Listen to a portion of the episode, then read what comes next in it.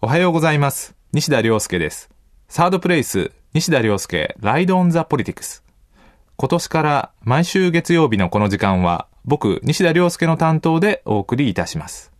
僕の本職は社会学者、東京の大岡山という場所に東京工業大学という大学があります。まあ、そこで准教授をしています。まあ、何をやっているのかということをご紹介すると、まあ、情報技術、IT やスマートフォンですね。こういったものが社会や政治に与える影響や、加えてちょっとこれは、あ毛色が変わってくるんですが、若年無業者とその支援といったようなテーマの研究をしています。それからですね、日々大学生の皆さんや、それから大学院生の皆さんに、まあ、教育をするということも、まあ、仕事にしています。まあ、もう少し具体的な僕の仕事について、ご紹介していきたいと思います。ネット選挙という言葉を聞いたことがあるでしょうか？2013年に公職選挙法という選挙を規定している法律が改正されて、日本でも選挙運動にインターネットを使うことができるようになりました。皆さんが、日々使っているスマートフォンやパソコンを使って投票を呼びかけたりすることができるようになったんですね。で、このネット選挙、そしてネット選挙を行っている政治、それからメディアがこういった政治の動きをどのようにチェックしていくのかという新しいジャーナリズムを研究するというのがあ僕の研究の一つの側面です。さて、2016年は選挙の年です。選挙が近づいたらまたこういったネット選挙についても解説してみたいと思っています。もう一つ僕の研究に関してご紹介していきたいと思います。これは少し、ネットとは異なってくるんですが、若年無業者とその支援というテーマについてもですね、研究をやってるんですね。若年無業者というのは様々な理由で働くことができない、特に若い人たちのことを指す言葉です。無業というのは失業とは、まあ、違って、そもそもですね、給食活動を行うことができないような人たちのことを指しています。えーこういう人たちというのがですね、まあ、15歳から34歳の、まあ、世代で、えー、大体60万人ぐらい、まあ、人口で言うと2%程度存在すると言われています。まあ、統計によってですね、ちょっと変わってはくるんですが、こういう人たちがいて、で、それから日々、えーこういう人たちは怠けてるんだとか、自分たちの責任で働いていないのだから仕方ないんだといったような、実はこれは誤解なんですね。えーところが、まあ、こういった誤解にさらされているということですね。えーこういったことっていうのはあまり知られてないのではないでしょうか。また、この若年無業の人たちを支援する現場において、政治に加えてですね、NPO が活躍しているということもまたあまり知られていないと思います。意外とですね、えー身近な問題です。皆さんの周りももしかすると若年無業の人たちは意外とそばにいるかもしれません。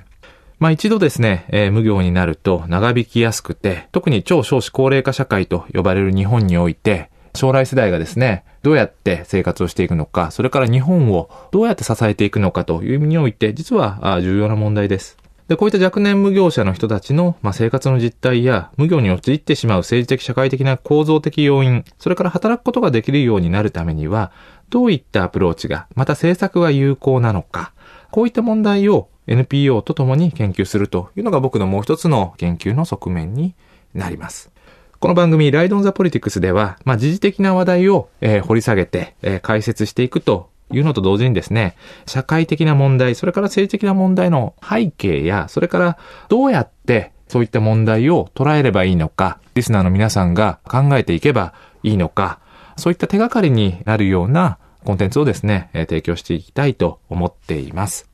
ところで、この番組のタイトル、ライドオンザポリティクスと、えーついています。日本語に訳すと、まあ、政治を乗りこなすというような意味ですが、このタイトルは僕の趣味が、まあ、サーフィンであることから、担当の、ディレクターの F さんが、つけてくださいました。まあ、この時期ですね、えー年が明けて、だいぶ水温も下がってきました。実はですね、えー年が明ける前までというのは結構水温は高くてですね、サーフィンをするのに向いてるんですね。えー海も空いています。えー結構いい季節なんです。ところがですね、えー年が明けてくるとだいぶ辛くなってきますね。まあ修行のような感じです。まあ、僕はですね、休みがあると、千葉か、湘南にですね、えー車を走らせてサーフィンに行ってます。まあ、千葉に行くときはアクアラインを抜けて、えー湘南に行くときは第三京浜から横浜新道を抜けて、えー向かっているわけですね。意外なことにですね、まあ、現在ではウェットスーツにもまあ、皆さんも、えー、着ていらっしゃるかもしれませんが、ユニクロのヒートテックのような、まあ、発熱する素材が使われていて、結構快適なんですね。まあ、そうは言っても、外気温は低くて、着替えたりするときはものすごく寒いんですが、まあ、それでもですね、休みがあると息抜きがてらサーフィンをしに行ってます。まあ、いつかですね、機会があればそんな話もできればいいなと思っています。まあ、ここまでですね、自己紹介が長くなってきましたが、今日、えー、まあ、第1回にお話ししたい話題というのは、まあ、いきなり硬くなるわけですが、2016年の参院選とその意味という話題です。今年は国政選挙が予定されている年です。しかも普通の選挙とは違って、少々大きなまあ政治的なイベントになるんじゃないかということも言われています。そもそも参議院選挙って何だっけというところからですね、えー、解説しながら進めていきたいと思います。Third place サードプレイス、ライドンザポリティクス、西田亮介がお送りしています。後半はこの夏に予定されている2016年の参議院選挙とその意味について掘り下げていきたいと思います。2016年で最も大きな政治的なイベントといえば、まあ、参議院議員通常選挙でしょ？ということをご存知の方は少なくないんじゃないでしょうか。まあ、新聞やテレビでも見聞きする機会というのが多くなってきたと思います。しかしですね、まあ、そもそも参議院と衆議院ってどう違うんだっけといったことや、あれ？今年の選挙って何が争点になっていて、また僕たちの生活にどのように影響してくる可能性があるのかということをですね、具体的に説明できるという人というのはあまり多くないんじゃないかと思います。実際ですね、僕も大学で、もちろん僕が教えている大学というのは理工系の大学生ですから、それほど、まあ、社会の問題とか政治の問題に詳しい大学生というわけではありません。彼らと向き合っていてもですね、あまりよくわからないという、えー、学生さんたちが多いのも事実です。ところでですね、教育基本法という法律があって、僕たちの教育についていろいろ規定している法律があるんですが、そこでは次のように書かれています。教育基本法の14条にはですね、まあ、良識ある公民として必要な政治的教養は教育上尊重されなければならないということが書かれています。まあ、これはどういうことかというとですね、政治に参加するための基本的な考え方や、まあ、知識というのはですね、義務教育の過程で教育しますということを書いているわけです。でもどうもですね、現実にはそうなっていないような気もします。だって僕もこういった分野を仕事にするまではですね、あんまりよくわかってなかったというのが正直なところです。で、この機会に、まあ、せっかくですから、まあ、衆議院と参議院の違いから確認していくことにしましょう。まず、衆議院議員は任期4年で途中に解散が行われることもあります。まあ内閣が解散権を行使すると任期の途中でもですね、選挙が行われることがあるということです。まあ比較的近い時期のですね、民意を反映していると、多くの、まあ、人たちの考え方を反映しているとされて、法案の議決や予算の議決、それから条約の承認、内閣総理大臣の指名などにおいて、えー、衆議院の優越というのが認められています。それに対して2016年の今年予定されている参議院の場合は任期6年で解散はありません。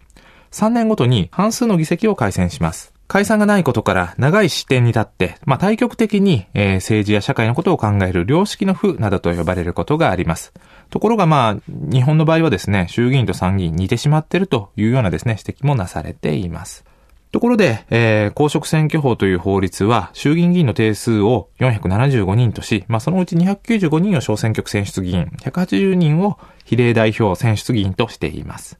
それに対して、参議院議員の定数は242人と定められていて、96人を比例代表選出議員、146人を、えー、選挙区選出議員としています。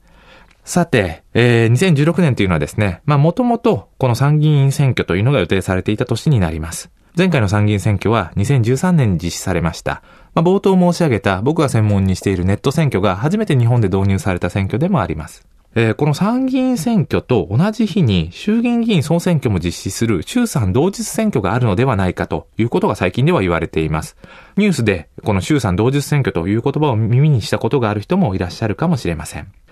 衆参同日選挙は、まあ、原則として与党に有利な状況で実施されるとされています。というのもですね、そもそも与党に有利な状況じゃなければ、わざわざ解散して、同日選挙を実施する理由がないですからね。衆参同日選挙というのは、いつ、えー、行われたのでしょうか。まあ、ちょっと調べてみるとですね、ずいぶん前の話になります。30年以上も前のことになるんですね。1980年と1986年に、えー、実施されています。えー、1980年に行われたのは、まあ、大平総理が在任中に死亡したためですね。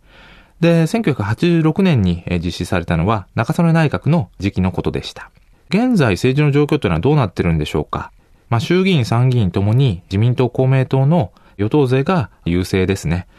えー、支持率を見ても、えー、同じ傾向を見て取ることができます。それではここでまあ仮に、えー、衆参同日選挙が実施されれば、どのような影響があ予想されるのでしょうか。もしですね、えー、この与党勢が、あ衆参同日選挙に勝利したとすると、よほどの失策やスキャンダルが、まあ、なかったとすると、少なくとも3年程度の時間を確保することができるということになりそうです。参議院は解散がないので、次の参議院選挙は2019年。もし、えー、仮に解散がないとすれば、次の衆議院選挙は2020年ということに、えー、なってきます。さらにですね、2015年の終わり頃から、この軽減税率の導入範囲をめぐって、政治的にはかなり錯綜しているようにも見えます。これは一見ですね、政治の失敗にも感じられますが、別の見方をすると、衆議院を解散する理由が、まあ、できてきたというようにですね、えー、見ることもできます。軽減税率の適用範囲で混乱して、また景気回復の是非についてもいろいろな議論があります。そうだとすると、この消費増税それ自体是か非かということを問うということができるようになってくるわけですね。まあ日本はですね、1000兆円を超える、えー、借金を抱えています。したがって、財政健全化というのはですね、まあ重要なあ政策的イシューに、えー、なっています。まあ消費税の増税それ自体は重要な要素なんですが、しかし同時にですね、生活者にとってみると、やはり、えー、負担感のある消費増税はあまり嬉しくないということもまた事実です。まあ、議論が紛糾する中ですね、政府与党主導で、えー、消費増税税か非か、与党は先送り賛成なんだという形で問われたとすると、十分ですね、衆議院を解散する理由になり得ると言えるのではないでしょうか。ちなみにですね、2014年の衆議院選挙は、アベノミクスと、まあ、もともと2015年10月に予定されていた消費税率を、まあ、10%にするというのをですね、1年半、2017年4月に延期するかどうかということを通って、えー、衆議院を解散したことがきっかけでした。似てるロジックですね。ところで、えー、3年の政治的時間が生まれるとすると、その間に何が行われうるのでしょうか。もちろん一つは現在の体制で2020年東京オリンピックを迎えるということが見えてきます。ただ、それにはですね、現在2期6年と定められている自民党総裁の任期を延長する必要が出てきます。この任期をですね、3期9年に変えようという議論もなされています。もう一つは、長らくですね、安倍総理が主張してきた憲法改正と、これまで歴史の中で憲法改正と具体的に政治日程に降りてきたことはありませんが、いよいよですね、憲法改正が発議される可能性というのが見えてきたと思います。憲法改正については、この番組でもですね、えー、追って解説してみたいと思います。Third place サードプレイス、西田亮介、ライドオンザポリティクス。まもなくエンディングです。今回はあ2016年の参議院選挙とその意味について、えー、掘り下げてきました。今年の選挙とその重要性について少しでもですね、えー、リスナーの皆さんの理解が深まったとしたら嬉しく思います。ところで現在、メディアと自民党という僕の書籍が角川新書から発売中です。まあ政治とメディアの関係、それから自民党がどのようにメディアと向き合っているのか、これからメディアやジャーナリズムがどのようにあるべきなのか、まあそういった問題にもし、えー、関心のお持ちの方がいらっしゃいましたら、手に取ってみてほしいなと思います。それから、あ今月末1月28日にはですね、えー、東京の下北沢 B&B にて、メディアと自民党の観光を記念し、批評家の中俣明夫さん、メディアコンサルタントの工藤文子さんと、えー、政治批評の最高というイベントを行います。タイトルはちょっと硬く聞こえるかもしれませんが、ビールを片手にですね、まあ、カジュアルに、えー、政治のことを考えてみようという企画なんです。下北沢 B&B、とっても雰囲気のいい、おしゃれな本屋さんです。もし興味をお持ちの方がいらっしゃいましたら、ホームページを見てみてください。サードプレイス、西田亮介、ライドオンザポリティクス。お相手は西田亮介でした。それではまた来週、この時間にお会いしましょう。